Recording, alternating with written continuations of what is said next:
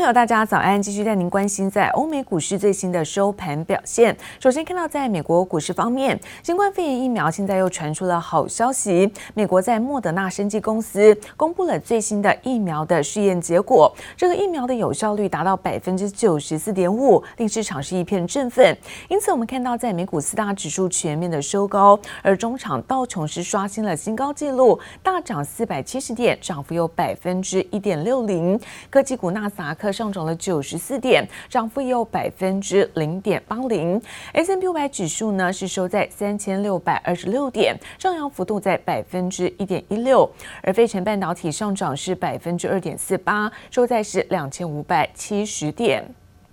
而另外，我们看到是在欧洲的相关消息，新冠疫苗开发呢传出好消息，再加上现在中国的经济数据表现相当强劲，因此全球经济的复苏呢注入到希望。那欧股也看到上涨到将近有九个月的高点，中场在德国，德国上扬幅度呢在百分之零点四七，而法国涨幅则在百分之一点七零。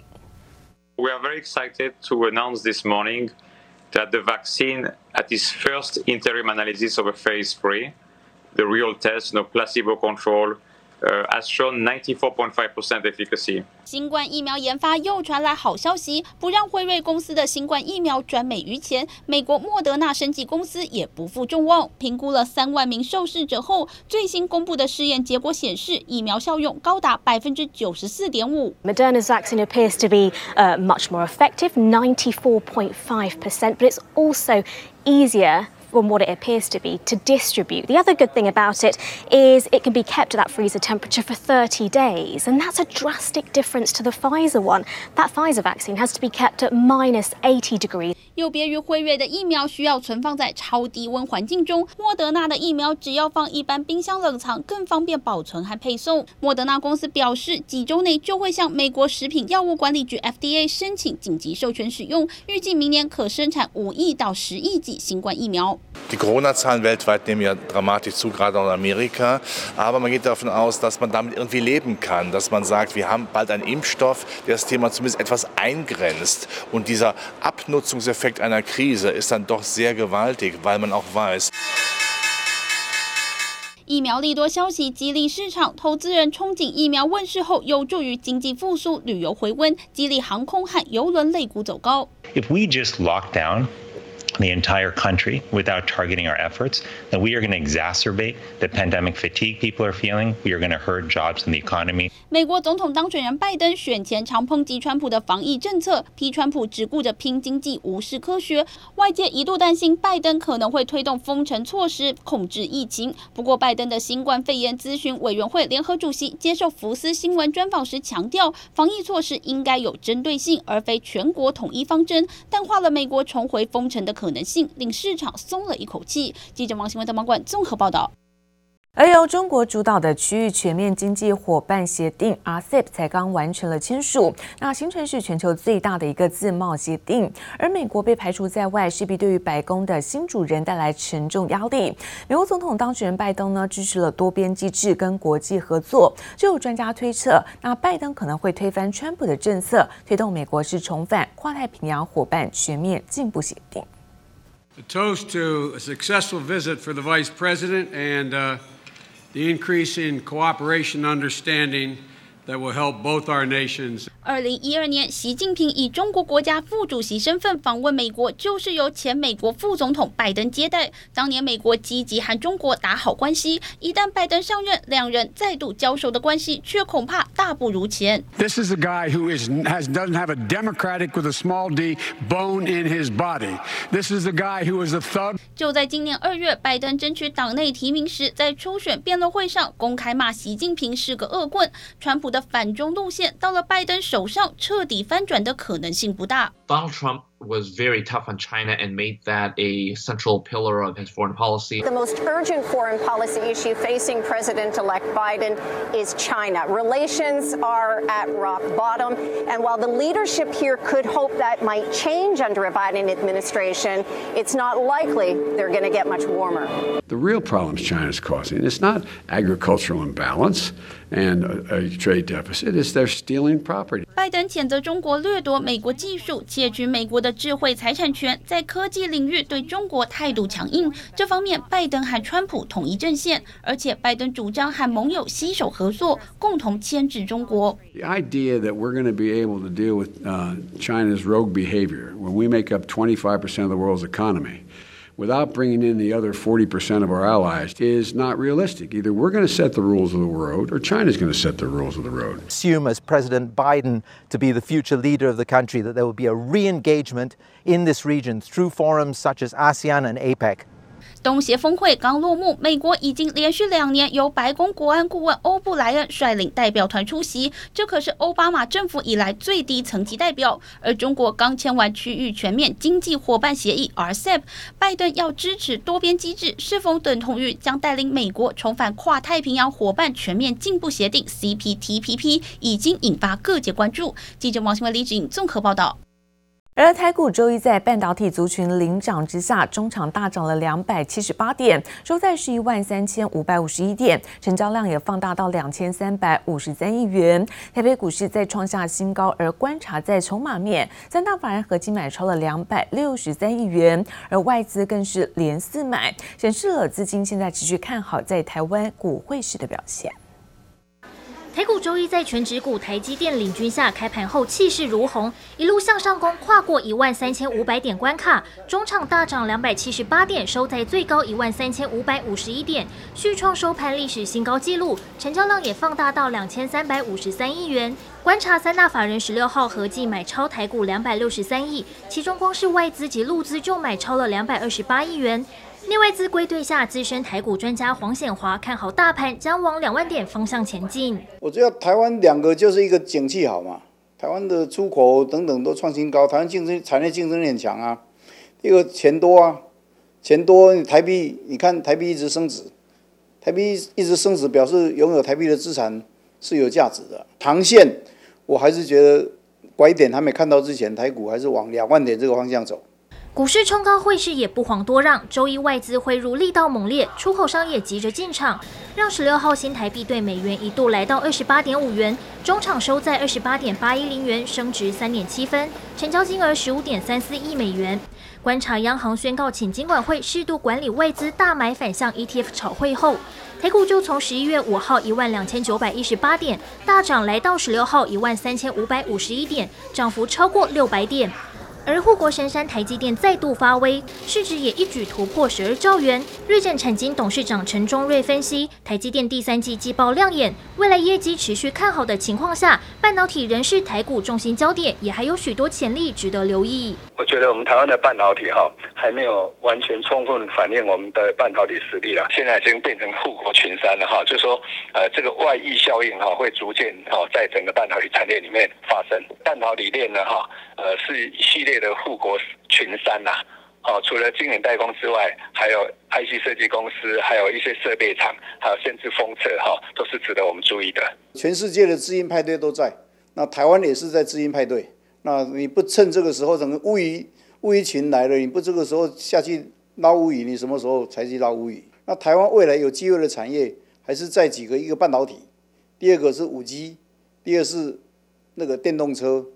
还有伺服器。你大概产业抓对了，然后个股龙头抓对了，你根本什么时候都可以进场嘛。两大资深台股专家对行情都持续看好，分析师也普遍认为，只要成交量维持在两千亿元以上，短期也渴望持续维持多头格局。记者黄柔、谢龙镇台北采访报道。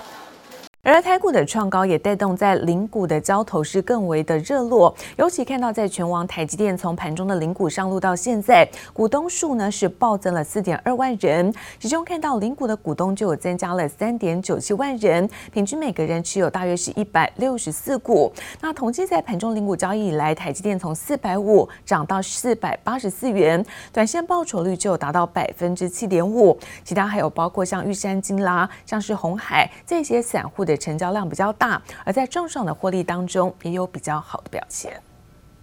盘中零股交易上路，台积电股东暴增超过四万人，其中买卖不到一张的零股股东就增加了三点九七万人，平均每人持有一百六十四股。从十月二十六号盘中零股交易上路以来，台积电从四百五十元涨到四百八十四元，短线报酬百分之七点五。台股创新高，台积电创新高，PTT 股票版成为热门讨论第二名。更有恭送四六六 T 学长离营当做版名，也就是代表买在前波高点四百六十六元的投资人总算松一口气。自从盘中零股交易上市之后呢，本身台股就在一个创新高格局，一直到现在。也就是说呢，从这一波零股交易制度啊开始使用零股交易的散户们呢，其实这一波多数以来都是赚钱的。零股盘中交易以来，台积电、玉山金、红海这三档散户成交量大，账上获利都不错。十六号台股大涨。台积电盘中零股全天成交突破七十九万股，金额高达三点七亿元，一举推升盘中零股总额突破八亿元，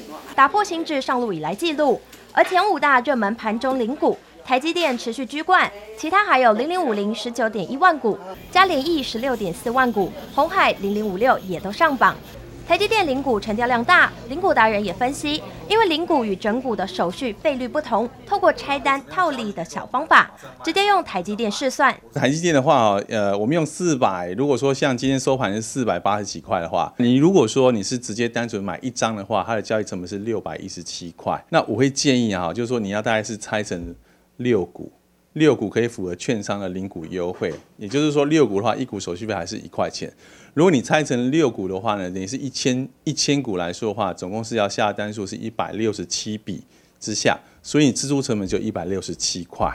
台股大涨，持续创新高。十月底上路的盘中零股，小资投资人不仅已经有了获利，各种操作也持续成为市场话题。记者叶雨林、林秋强台北采访报道。而代工厂广达受惠于宅经济，包括 PC 跟伺服器的需求强劲，第三季的营运表现亮眼。那昨天股价大涨了百分之六，外资也出具报告，维持是买进的平等，目标价分别是给予八十五元以及在一百零七元。不过港系外资认为，伟创在 PC 跟伺服器事业虽然会带来改善，但是在 iPhone 的组装业务还是有相关风险，所以目标价从三十四点三元调降到三十二点二元。不过重申。持有平等。可以三百六十度华丽翻转的 Chromebook 受惠远距商机爆发，带动广达第三季营运表现亮眼。日系、亚系外资出具报告，维持广达买进平等，目标价喊至八十五以及一百零七元。加上董事长林百里乐观看待第四季的表现，带动广达十六号股价大涨百分之六，一举收复所有均线。现在广达呢，有一个 notebook，现在看起来越来越这里面。会很强，那 再来个 Cloud 也是一个两千年以来啊，都每年都成长。另外，代工厂伟创虽然港系外资看好 PC 和伺服器相关事业会让明年营业利益率改善，但是担心 iPhone 组装业务可能会拖累营运，因此重申持有平等，目标价从三十四点三元下修到三十二点二元。不过，分析师认为台厂的单一业务并不会影响到整体的营运状况。台厂还是。专注在所谓的这些客制化的相关的产品，跨了非常多的一个领域，有转型的一个程度。转型加上跨领域，让台厂在宅经济热潮中大丰收。相关零组件厂像是电源大厂新普以及电源厂台达电及群电，前三季 EPS 都创下历史新高。新普表示，第四季有新机种出货，订单能见度一路看到明年上半年，显示笔电代工族群接下来有机会淡季不淡。记者刘志柔、乔大龙台北采访报道。而声学元件厂康控受到了在中美贸易战及汇损影响，第三季公布税后净利来到是七千零九十七万，每股盈余只有是零点四二元。不过由于今年 iPhone 十二的新机销售火热，因此第四季出货有机会达到七千万只，市场看好有机会带动在 AirPod 的销售，因此康控乐观看待本季表现。而其他像是新日新啦、美绿臻鼎跟英业达这些供应链也有机会能够受惠。Bloomberg just detailed a bunch of leaks on upcoming AirPods and audio products that are supposed to come out in 2021, which I can't wait to finally see because I know on January 1st of 2021, all political topics drop, COVID will be extinguished. 外国科技部落客难掩兴奋情绪，因为传闻苹果将在二零二一年推出两款第三代 AirPods，预计外观上变化最大。随着经济逐渐复苏，再加上今年新款 iPhone 12系列不再随机附赠耳机，大幅激励 AirPods 销售成长，让负责供应声学元件的康控看好后市。第四季是还不错，我们靠技术，应希望能够翻转我们的业务形态，然后打破这种呃第四季不错的形态，让他每每一季都可以都可以有订单，然后有获利。不过，因疫情影响，导致康控在声学元件出货也同样受阻。第三季税后净利七千零九十七万，每股盈余仅零点四二元。展望第四季至明年，康控董事长吕朝胜坦言，可能持续受汇损及中美关系不确定性冲击，但由于苹果 TWS 需求畅旺，订单能见度达年底，全年营收贡献上看三十亿元，可望带动单季毛利率回升至百分之三十五以上。我们公司必须要忍受。这个中美贸易等等问题造成的，呃，maybe twenty percent 的的的这个压力。当然，其实现在最大的压力是会会损。那看到也是因为以前我们做的是升学的机构件，难道我们会跨入？你现在讲的声学零件，近年 TWS 真无线蓝牙耳机成为迅速崛起的消费性电子产品之一，全球各大手机品牌厂也纷纷抢进自家 TWS 产品。预期 TWS 供应链如轴承厂新日兴、声学元件厂美绿康控、IC 载板景硕、软板真地与欣兴、代工厂英业达与立讯合作连接器厂宣德等多家厂商渴望受惠。不过，原本就已经摇摇欲坠的经济复苏，是否因新一波疫情而脱离正轨？也考验着各家业者。记者曹德林、詹明化台北采访报道。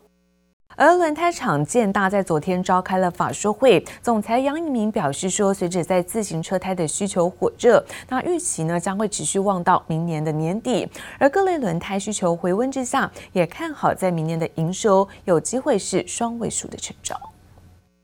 轮胎厂建大今天召开法说会，总裁杨盈明表示，疫情带动自行车需求大增，不止产能供不应求，更预期这波需求将持续到明年底。此外，在各类轮胎需求回温下，杨盈明同样看好明年营收有望达到双位数成长。而建大目前第三期厂房已经完工，若顺利启动，明年底越南厂日产能就会达到两万条，成为集团最大与获利最佳的生产基地。受惠于苹果与非苹果散热元件需求，推升冲压件厂安利 KY 今年九月与第三季营收同步创高。第三季税后纯益达到八千五百八十二万元，季减百分之十九点五七，年增百分之三十七点三二。累计前三季税后纯益则为二点零一元，超越去年全年，每股纯益来到四点六五元。不止董事长许正坤对明年业绩乐观看待，反而也预估明年营收有望续创双位数成长。风扇马达驱动控制 IC 厂升达科预计将在十一月二十号挂牌上柜。